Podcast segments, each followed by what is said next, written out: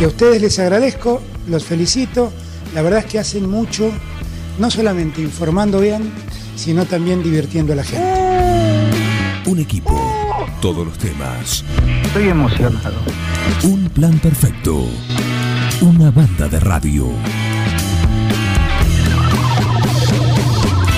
No tienen vergüenza, ratero. 10.41, estamos acá en un plan perfecto, gracias a Alfredo Manuel Alegre, está ahí prendido, sintonizando bien la radio, ¿sí? así que le mandamos un gran, un gran saludo a él, a- a- al oyente que, que se comunica. Y atentos porque tenemos eh, uno de los lujos que podemos darnos acá, que nos gusta tener y compartir con la audiencia, eh, es esta columna hemos inaugurado sobre un tema que es la bioética. Él lo presentó. ¿Y quién, a quién me refiero? Eh, al doctor, ¿sí? Eh, Jorge Berbere, que, que lo tenemos nuevamente con nosotros, aparte un especialista en el tema, palabra más que autorizada, para seguir transitando esta temática que a su vez, ¿sí? Con un temita va abriendo distintas ventanas. Así que bienvenido, Jorge, ¿cómo andás? Juan, un gusto nuevamente estar acá con ustedes. Muy bien. Y bueno, este, seguiremos eh, eh, tratando de incorporar algunos dilemas que nos produce la vida misma en esta etapa de hipermodernidad, ¿no? O de posmodernidad. Así que es. Este, es un gusto poder eh, colaborar en eso. Bueno, había quedado un tema pendiente de, de- de la columna de la semana pasada, que era eh, las diferencias entre ser humano y persona humana. Sí, sí, es, es así. Es así, cuando comenzamos eh, eh, esta, estas charlas, ¿no? Y cuando trajimos a colación, por interés así de, de- de la comunidad, creo, por, por su transmisor, de los, eh, del impulso que la comunidad tiene y, cuestiones que hoy muchas veces no son debatidas, una de las cuestiones que comentamos es que eh, hoy eh, la discusión y después de los avances científicos, los descubrimientos científicos en la biotecnología, la biociencia, eh, impusieron un dilema que es diferenciar cuestiones que hace no tanto tiempo, será 40 años, no teníamos, si bien algunos estudiaban el tema, no teníamos en mente este dilema que se plantea y que hoy se sigue planteando, si hay alguna diferencia o no entre lo que es el ser humano y lo que es la persona humana. Eh, y este es un dilema que se planteó cuando, inclusive, cuando se aprobó el Código Civil y Comercial, Claro. eh, cuando tuvimos que discutir, bueno, había distintas opiniones, existen distintas opiniones hoy, lo que pasa es que el derecho define eh, o pone algún límite o algún momento eh, en decir, comenzamos acá, ¿no? En- Ahora voy a explicar por qué digo comenzamos acá. Sí, un punto de partida. Eh, no sé si me, me, me seguís, Juan, no Sí, sé sí, si perfecto, querés vamos. hacer algún tipo... Va- Vamos, vamos Eh, bien, vamos bien con eso. Te seguimos. ¿eh? El, el tema es, bueno, ¿qué, qué provocó, qué provocó el- este dilema, esta, esta discusión bioética? Sabemos que el comienzo eh, de la vida siempre hemos eh, establecido a partir del coito procreacional, o sea, la unión eh, del hombre y la mujer, eh, el hombre, la mujer concibe, el hombre engendra, naturalmente, y esto provoca que exista la posibilidad biológica de comenzar un nuevo ser, Ujú. Comenzar un nuevo ser humano. Pues a partir del año 1978 y cuando empezamos a, entender o a comprender que puede existir otro, otra forma a través de un procedimiento artificial que ayuda a la procreación y a partir de la procreación sin sexo, o sea, sin el coito procreacional, comienza a estudiarse lo que son las técnicas de reproducción asistida. Comenzamos a entender qué son las técnicas de reproducción asistida, que creo que hoy todos sabemos. O sea, creo que hoy todos comprendemos, existe una ley que, eh, que- que ha, regulado el- de alguna manera eh, eh, este tipo de procedimientos para poder tener un hijo eh, eh, de- con este procedimiento donde, donde interviene otro ser humano, otra persona, un médico, un biólogo, o sea, aquello que se especializa en, reproducción. Eh, esto, tenemos, esto comenzó acá el debate hace muchos años en la Argentina a partir de el nacimiento de Luis Brown en el año 78, que era lo que llamábamos en ese momento lo de probeta. Las técnicas de reproducción humana asistida en un carácter que es la fecundación extracorpórea, dijimos que comenzaba, diríamos, comenzaba la- la- la- la construcción biológica del ser humano fuera Fuera del cuerpo. del seno materno, fuera del, de- exactamente, fuera del cuerpo de la mujer. Y bueno, a partir de ahí, cuando comenzó este sistema de la fecundación in vitro, o sea, se fecunda extracorpóreamente en una probeta, comenzaron los dilemas. Primer dilema era cómo, eh, de- de- cómo obteníamos el material genético, estas células germinales, tanto el óvulo como el espermatozoide.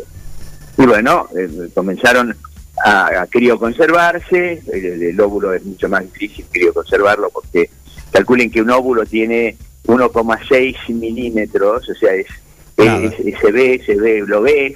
En cambio, el espermatozoide tiene 55 micrones, eh, no, lo, no, lo, no lo percibís, ¿no? O sea, este, es solamente, tenés un núcleo que es la cabecita que uno ya en la foto lo ve, y el, el- el- el espermatozoide se une con el, el óvulo, que tiene un citoplasma, con un núcleo, que es una fábrica, que en realidad es el que trabaja, y lo único que nosotros, que, que, que el espermatozoide es activar de alguna manera el proceso de, eh, eh, de unión entre eh, el ADN o el ARN de, la- de- lo que es eh, la célula germinal femenina con la célula germinal masculina, y eso se produce extracorpóreamente.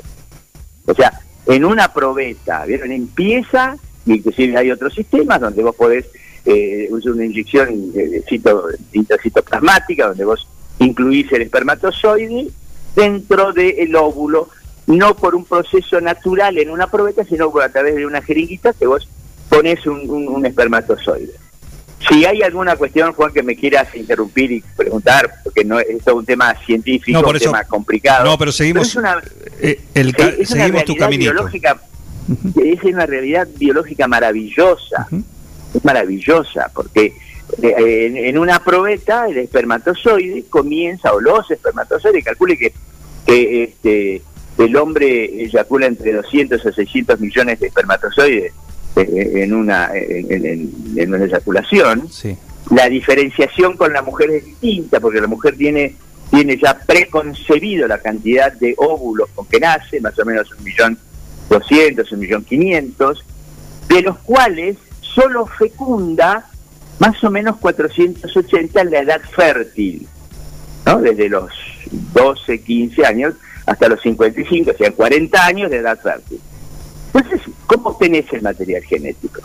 Primera cuestión, en el hombre no es complicado, pero para la extracción de los óvulos teníamos que, se tenía, la ciencia dice, bueno, hay que hacer una incentivación ovárica, que la mujer pueda eh, eh, producir, madurar más de, de un folículo, pueden madurar 9, 10, se extraen los folículos a través de la paroscopía, o sea que es un procedimiento, eh, hay, hay muchos momentos o muchas, es un proceso que requiere determinadas instancias sacaban el óvulo con a través de, o sea, sacaban los folículos, lo ponían a los óvulos maduros en una probeta, el hombre depositaba esos 200 millones de, de espermatozoides y bueno, todo este proceso natural que se hacía eh, dentro, eh, incorpore, o sea, dentro del cuerpo de la mujer, se produce en una probeta Se replicaba afuera. y se y se fecunda un óvulo. Y el, el óvulo reacciona de la misma manera que, re- que reacciona en las trompas de falopio donde se produce la fecundación. Y se y ahí en, en la probeta se une se une y comienza a producirse lo que es el ácido de- desoxirribonucleico que es el ácido que es el, el- que contiene el genoma humano. Único eh, eh, individualizado va a ser el que se va a producir a partir de esta unión y a partir de eh, eh, eh, la formación de las células. porque ahí comienza, están los pronúcleos, núcleo eh, de la núcleo masculino, núcleo femenino, activa el espermatozoide de las mitocondrias, es el que activa nada más y comienza el trabajo de la fábrica, que es en el óvulo, en el citoplasma. Y ahí extracorpóreamente, extracorpóreamente, aparece el ADN de un ser humano. A través de un proceso que voy a decir una palabrita este, difícil, pero es lo que es lo que hay. La notamos. Es la singamia, ¿no? Es la singamia. Se produce 24 a 48 horas. Y ahí extracorpóreamente comienzan a aparecer las células, porque, a ver, las células germinales, Juan, son las únicas células que tienen la mitad de los cromosomas. O sea, nosotros tenemos 46 cromosomas.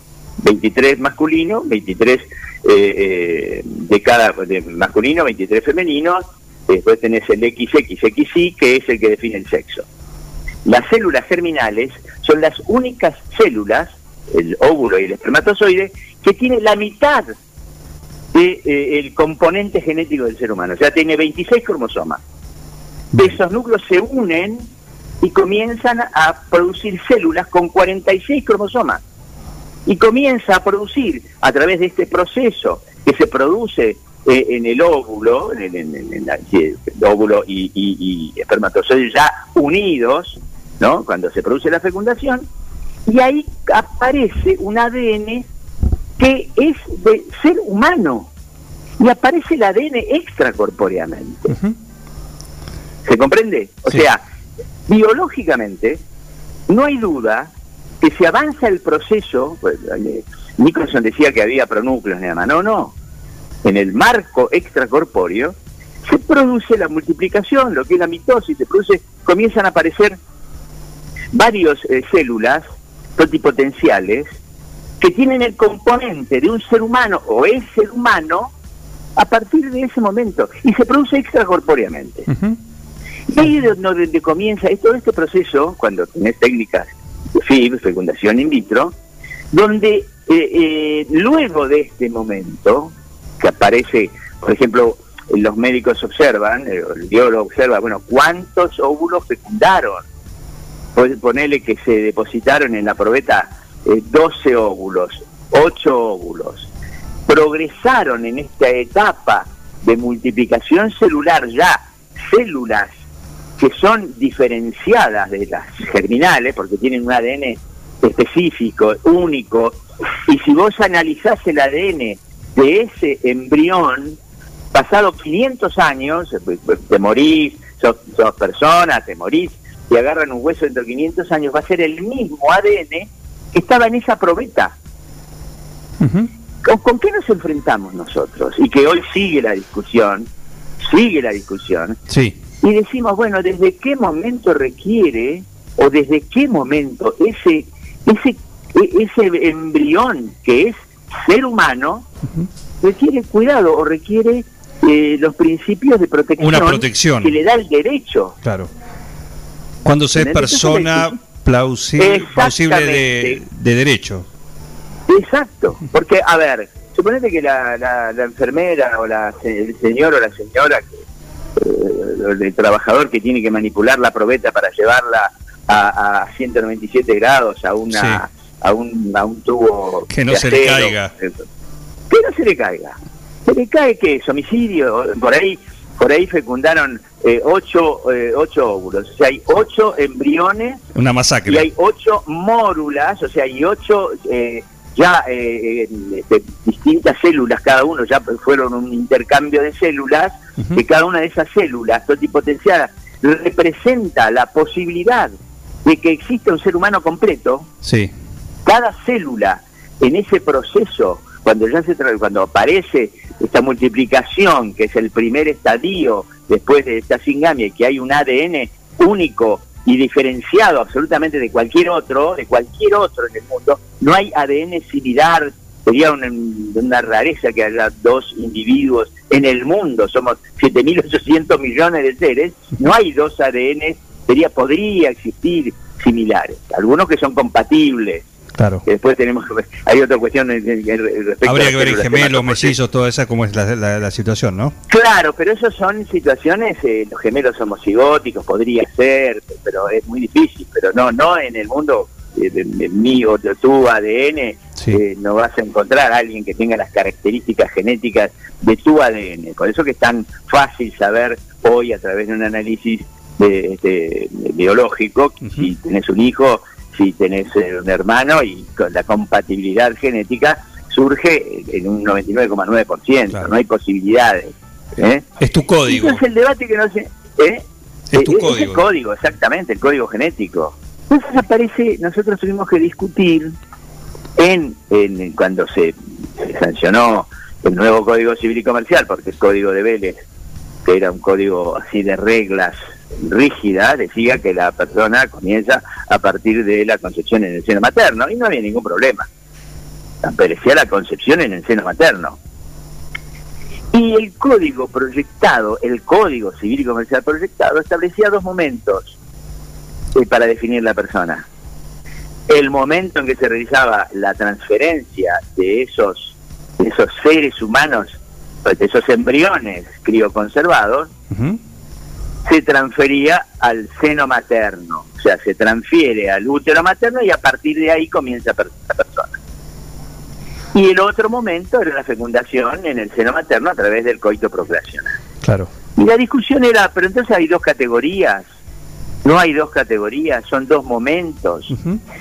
Y algunos decían, no, miren, acá el tema que para nosotros eh, los embriones son personas, son personas y los embriones porque son porque mira eh, yo hice el experimento no si vos ves un y ustedes la gente que está que acostumbrada los, los biólogos los ingenieros eh, veterinarios o sea cuando vos ves un, un, embrión de una vaca ponele y te pones en la mano un embrión o un, lo ves microscópicamente o en la mano ves un embrión de un ser humano no hay diferencia. O sea es lo mismo. Lo que pasa que vos vas a diferenciarlo porque le tienes que dar el concepto ¿no? de ser humano como un individuo, este, eh, como una sustancia diferenciada de naturaleza racional, porque en algún momento se va a construir la racionalidad. Entonces, la discusión subsiste, porque dice, no, miren, los embriones requieren protección. Hoy en la Argentina no hay una norma que diga qué se hace con los embriones. Los embriones siguen ahí crioconservados porque para que la técnica funcione, cuando hay una incentivación ovárica, no es que se fecunde nada más que dos o tres, ahora se transfieren, pero en, una, como es un, es un tratamiento, porque tenés que incentivar, la mujer tiene que incentivarse ováricamente a través de hormonas, y bueno, se fecundan todos los embriones, eh, los eh, óvulos que, que fueron extraídos. Entonces, son, pasan, eh, son ocho, nueve, pueden llegar al estado de, de, embrión, ya con un ADN diferenciado, porque la singamia se produce extracorpóreamente, y que se transfieren a más que dos o tres. Hoy hoy más de tres no se transfieren. ¿Y el resto? No se, y el resto se cría, con, se, se cría conserva. O sea, se los congela y están ahí bancos de embriones eh, que no sabemos, en la Argentina, por ejemplo, no sabemos eh, cuántos hay no sabemos cuántos hay. No, no, no. Calcula que este, en la Argentina pueden nacer eh, eh, más o menos 2.000 este, chicos por, por fecundación eh, o sea, procedimiento de técnicas de fecundación extra, eh, o técnicas de fecundación humana, ¿no? De, reproducción humana, asistida, ¿no? O sea que es una cantidad. Y no sabemos cuántos cuántos embriones hay en la Argentina. No tenemos una ley que regule los embriones. En un momento, recuerdo, en el año 2012, a través de un profesor de la universidad, el doctor eh, eh, Rabinovis Berman, que él hizo un amparo, presentó un amparo y solicitó ser nombrado curador de todos los embriones que había en la República Argentina y tuvo que ir a hacer un análisis en cada uno de los institutos, porque hay varios institutos que practican este tipo de técnicas, inclusive creo que por ahí en Junín también hay algún instituto, no necesitan venir a la capital. Hay, hay, hay profesionales de super capacidad y, de muchas, de, la técnica son hoy los porcentajes de embarazo, porque en realidad eh, eh, la concepción, tal como quedó redactado el código, porque después de- del proyecto de estas dos posibilidades, eh, se definió eh, decir, bueno, la vida, la persona humana comienza en- con la concepción. Y la concepción estrictamente, eh, en cuanto a su concepto, es mujer embarazada. Para otros dicen que no, allá de lo que diga el diccionario, fecundación y concepción es lo mismo. Tenemos embriones fecundados que son seres humanos, que no tienen la categoría de, de persona humana, y tenemos, por supuesto, cuando hay transferencia de embriones, esos embriones transferidos comienzan al, al- al seno materno, comienzan a ser personas. Bien. Y después tenemos, inclusive te, te podría hablar de la ley de interrupción voluntaria del embarazo, que establece... No, no, creo que, creo que tenemos que hacer eh, capítulos con esto porque obviamente... No, que- por eso. Después tenemos que, después empezamos a discutir eso.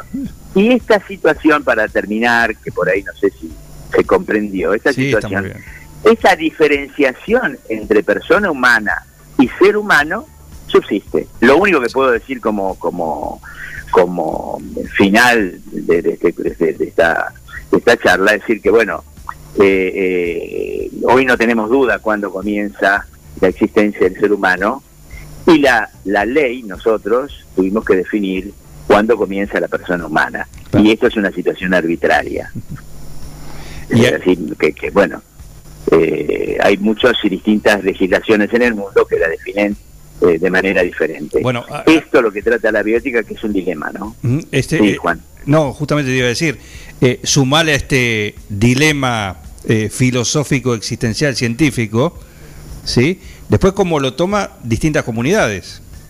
Absolutamente. Absolutamente. O sea, si vos hablás con... con eh, nosotros tenemos como profesor al, al- al- al padre Revelo, que está en la UCA, eh, bueno, toda la religión católica establece que, que comienza la existencia, eh, que no hay diferenciación entre ser humano y persona Claro. humana. Eh, y ahí está, si vos hablas, no sé, agnósticos o otros, o en otras comunidades, también. Pero lo que sí hoy todo, tanto la religión católica como cualquier la judía o la musulmana, acepta las técnicas de reproducción humana asistida. O sea, la intervención humana en el proceso de reproducción. Eso ya nadie lo discute, porque eh, ha sido la posibilidad de que mucha gente que tiene imposibilidad física o, o lesca, eh, eh, esterilidad sin causa aparente, puedan tener un hijo biológico. Sí. Jorge, buen día. este- Miguel te saluda. ¿Cómo te va? Hola Miguel, ¿qué tal? Un gusto, ¿cómo estás? Bien, bien. Me quedó la duda. ¿Qué dice la legislación argentina entre cuándo es ser y cuándo es persona? Cuando se En implanta. la el- legislación argentina, sí, la legislación argentina no habla de ser humano, o sea, ser humano sí se habla. Eh, hoy hoy se incorporó eh, en cuanto a los derechos los derechos humanos, este, eh, nuestro Código Civil y Comercial ha, tratado en casi todas las instituciones eh, a partir de los tratados internacionales sobre derechos humanos y ha tenido una mirada en la cultura, ha modificado la cultura jurídica, en la constitucionalización y la convencionalización del derecho privado. O sea, esto que decíamos hace unos años, esto, esta, esta magnífica indiferencia ¿no? que existía entre uno y otro, hoy ya no. Hoy la constitución tiene, este, tiene eh, o sea, se incorpora dentro de, de los dilemas o de, de los juicios, ¿no? Porque eh, los jueces tienen que dictar una sentencia razonablemente fundada y eso significa que la sentencia tiene que ser compatible con la Constitución Nacional y va más allá con las convenciones internacionales. Ahí, eh, eh, la, la, la, tanto la Convención del Pacto de San José de Costa Rica, la Constitución nuestra no habla, no da una definición de cuándo comienza la vida del ser humano. Ni, ni, ni- ni tampoco habla la Constitución, nuestra Constitución, sobre cuándo comienza la persona humana. Solamente tenemos varias convenciones, entre ellas el Pacto de San José de Costa Rica, que dice que la vida debe ser en general protegida desde la concepción. Y ahí donde comienza todo el dilema en esta pequeña frase, dice en general, ¿no? Sí. Este, nosotros tenemos la definición en la Convención de los, de los Derechos del Niño, el artículo 1, como incorporación o recomendación de la Argentina, es niño desde la concepción y hasta la mayoría de edad, hasta 18 años, ¿no? Eso es lo que dice la, la, la, la- la Convención de los Derechos del Niño. Pero nuestra, nuestro código no dice, eh, no habla de cuándo comienza el ser humano, habla del ser humano, pues se incorporó al 50% de los artículos, inclusive la parte de derechos personalísimos, que en algún momento lo vimos, eh, a partir del artículo 51 al 60 del Código Civil y Comercial de la Nación, y se incorpora lo que es el concepto de dignidad, o, se habla de dignidad, no no hay un concepto de dignidad en el Código, se incorpora este, este, este derecho a la dignidad del ser humano pero no define. Define el 19 cuando se comienza a ser persona. Es decir, la existencia de las personas humanas comienza con la concepción. O sea, eso define el código. Otra definición no hay más, no hay con muchas definiciones. No han querido, eh, no se ha querido poner definiciones en, los, en el código, hay muy pocas definiciones, entendiendo que la definición quiere englobar toda una institución o un concepto eh, globalizante de lo que se está tratando y muchas veces no es completa. Pero no existe, Miguel, una, un, concepto claro. Y, qué dinámico es esto de, cómo se ven las cosas, ¿no? Lo que decías vos de la bioética. Recuerdo a mediados de los 70 una canción de Vivencia que se llamaba justamente Mamá Probeta y la condenaba como una cosa despreciable. Y hoy día es una solución para tanta gente. Pero mira, yo viví toda esa etapa. Yo ya tengo eh, eh, varios muchos años y yo viví toda esa etapa cuando comenzó yo eh, me recibo en el 77 con 24 años y yo viví toda la etapa que empezó con el bebé de Probeta, con, con el bebé con Louis Brown en Estados Unidos. Que Se veía como una aberración. Y empezamos las discusiones, había gente que reprochaba las técnicas de reproducción humana, bueno, desde, el punto de vista dogmático, ¿no? las distintas religiones este, no, no, no, no, las aceptaban y de hecho eh, cada vez que nos juntábamos, claro, y, y, hoy, hoy, por ejemplo, la discusión, la discusión sobre el tema de, de la fecundación post-mortem, hay varios fallos, inclusive el del Tribunal Europeo de Derechos Humanos, varios fallos, donde fallece, por ejemplo, el marido y hay eh, embriones crioconservados eh, y la mujer pretende, pide que se transfieran y hay una orfandad. ¿Tiene derecho? ¿No tiene derecho? En principio, eh, la, Argentina no, no estableció una norma clara al respecto. Eh, lo que sí hay algún fallo que algunos admitieron y otros negaron la posibilidad, porque inclusive también este, hay abuelos que no tienen nietos y cuando fallece el hijo y el hijo es casado, tienen, le piden amparos para extracción de semen, es donde hay espermatozoides y crioconservarlos para en un futuro que la nuera haga una inseminación artificial o haga una fecundación in vitro con el óvulo de la nuera viuda y el, espermatozoide, cosas esto da para mucho, ¿viste? y en algún momento, Jorge, esto va a pasar porque va también a fallecer los dos donantes y van a quedar los embriones congelados pero desde ya... Un intríngulis mayor. sí. Pero hoy existe que hay embriones abandonados. Hay embriones que quedaron abandonados. O son huérfanos. comenzó en la década... Claro, no tienen, no son tienen, huérfanos. No, no, no, no son de nadie, ni hay ningún referente biológico que pueda decir no, esto es mío. Dios mío. que no se corte la luz. a nosotros. En Inglaterra, por ejemplo, pasan los cinco años que nadie los reclama, los, los descartan. Claro. o, lo usan para investigación. Y ahí eso diríamos, está bien, está bien, está mal, eso entra en el campo axiológico de la valoración. Eh, yo no voy a dar mi opinión porque no quiero que la gente interprete ni de un lado ni de otro. Pero por supuesto que todos nosotros tenemos una opinión. Nosotros, por supuesto que nosotros comenzamos de la misma manera que en la década del 70, 60, 70 se discutió, inclusive en la reforma del 69, la 17 se discutió divorcio sí, divorcio no. Inclusive incorporado en el año 55 con la 14394, cuando era presidente Perón y que se incorpora el, divorcio vincular y que se divorciaron en ese momento, tuvo una vigencia de seis meses hasta que el decreto 4070 de, de, de, los militares lo suspendió a esta aplicación. Eh, no, no se derogó, se suspendió ah, la suspendió. El, el, decreto ley de 4070 del 56 suspende la aplicación del artículo 31 de esta ley 14794 que fue la que impulsó Nelia Parodi, que era peronista de la Cámara de Diputados, e incorpora y lo incorpora sin debate legislativo. Porque, bueno, pero era también una discusión, esto pasó en el 55, con la reforma de respeto en el año 40 y pico, o sea, siempre hubo debate. Yo viví un debate de divorcio sí, divorcio no, hasta, hasta el 86 que aparece el fallo Sejian, donde obliga y declaran la inconstitucionalidad del artículo 67 de la ley de matrimonio civil en ese momento.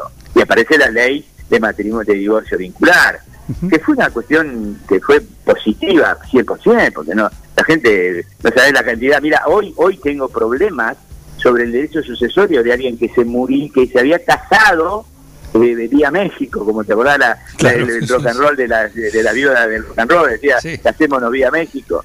Este, yo viví también esa etapa, donde íbamos a buscar eh, eh, a Villazón, Bolivia, con en el Uruguay. Argentina, Mire, y bueno, casarme, no, ahí estaba el Tratado de Montevideo, era más difícil Ah, casarse en el Uruguay, pero no teníamos tratado con Paraguay, entonces mandábamos notas, esto era bastante complicado, para casar con poder a fulano, era todo un incordio, pero como había gente que quería tener una libreta, entonces de Villazón nos mandaban una libreta de cuero con este incrustaciones doradas, que decían, ¿no? entonces el abogado iba y hacían una ceremonia y le entregaba la libreta en Villazón, Sí. que no tenía ningún valor porque era un matrimonio en, en fraude a la ley argentina, Claro. como los matrimonios en México. Sí, o Pero Las bueno, Vegas. eso, eh, eh, sí, o Las Vegas, donde sea. Claro. Eran matrimonios que para la ley argentina no tenían ningún valor.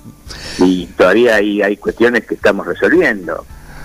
Pero bueno, fue una etapa y hemos avanzado. El derecho de familia, el derecho de familia, porque a mí me interesa los dilemas bioéticos en el marco del derecho de familia, tengo trabajos hechos de esta naturaleza, el derecho de familia está impregnado, hoy ha evolucionado, es uno de los derechos, el, el derecho de daños y el derecho de familia es uno de los derechos con mayor dinamismo, eh, porque va cambiando. De- claro. Yo anuncié al principio, le decía a Juan, eh, mira, decía, vamos a hablar de la longevidad como impacto en el derecho de familia, Sí. que no solamente impacta en el derecho de familia, la longevidad provoca eh, distintas manifestaciones vinculares, esto se tuvo que modificar el régimen patrimonial del matrimonio, donde la gente no tiene, no sabe cómo funciona eh, y, y la verdad eh, hoy hoy es posible mutarlo, cambiarlo, tenemos posibilidad de ir cambiando a medida que transcurre el tiempo en distintos eh, regímenes que establece la ley, las dos posibilidades de los regímenes patrimoniales. Bueno, ejem- ejemplos como esto que vos decís, de temas que en su momento generaron controversia, si podríamos traer uno de esos para que sea eh, algo actual que genera y que todavía está en un limbo. Lo que quieras. Hoy- Eh, no, es la eutanasia. que, eh, eh, por ejemplo, sí, no, el tema de la eutanasia es un tema absolutamente fascinante, ¿no? Yo y tenemos discusiones. Si Y porque si, está el derecho a la vida, eh, ¿por qué no el derecho a la muerte? ¿Por qué no tener el derecho a la muerte? Totalmente, totalmente. Tenemos que explicar eh, eutanasia eh, y teníamos que explicar también lo que es la ortotanasia y la distanasia, ¿no? Ya vamos a llegar. Porque esto ya vamos a llegar, vamos por a supuesto, llegar. hay temas fáciles. Yo, No, disculpame el apasionamiento que pongo, porque hay temas tan fascinantes. No, es que nuestro silencio, nuestro silencio, como, como creo que también eh, eh, la oreja atenta de, de los oyentes, es por lo, por lo fascinante de- del tema y aparte las, las preguntas y las puertitas que se van abriendo. eh, eh, así que bueno, Pero esto es infinito. Eh, por y, infinito, te cuento que es infinito porque día a día la ciencia avanza. Y porque la ciencia los temas de la avanza inteligencia y- artificial es, es un tema fascinante. y lo anotamos. Pero bueno, anotamos este, estamos para eso. estamos, espero que la gente pueda de, de- de ver la, la dimensión de la importancia que tiene saber. Porque mira, para terminar, ¿eh? no quiero porque si no me prendo y digo hasta mañana. Sí, Y sí, no, que te- te- tengo gente esperando acá también, así que No, pero mira, hoy los políticos se dedican a discutir tantas cosas que no sirven para nada y no estamos discutiendo cómo será el futuro, ¿no? Cómo, cómo viviremos, cómo vivirá este transhumanismo que decía Max Moro, cómo vivirá el poshumanismo. Eh, o sea, el poshumano, cómo vamos a tener que vivir dentro de 50 años, cómo van a tener que vivir nuestros hijos, de qué manera se va a preservar o no la, la raza humana, ¿no? Así que, ¿qué, qué te puedo? Jorge, te cierro, Nos encontramos en un dilema. te cierro con una frase del Indio Solari, el futuro ya llegó. Totalmente. Y te- totalmente. te la- Nos espera mucho por, por aprender. Sí. La otra te voy a aplicar un término eh, jurídico, que se arregle la sucesión. bueno, bueno, les mando un abrazo y muchas gracias por Jorge, un abrazo, ¿eh? contarles cosas. Pero eh, por gracias, favor, eh. un lujo, un lujo realmente. ¿eh? Claro. Te mando un abrazo y hasta el jueves Gracias. próximo. Chao, hasta el jueves próximo. Qué lujo tenerlo, ¿eh? sinceramente. Eh, te quedas escuchándolo, te surgen eh, miles de, de interrogantes. eh, así que es un lujo y por eso lo, lo tenemos acá cada jueves a Jorge Berbere, delegado especialista en bioética, titular de cátedra en la Universidad de, de Derecho también. Así que eh, un lujo tenerlo acá cada jueves en un plan perfecto. Seguí con el plan. No te vayas. Digo, qué desastre, pero estoy contento. Un plan perfecto. Mafiosos. Una banda de radio.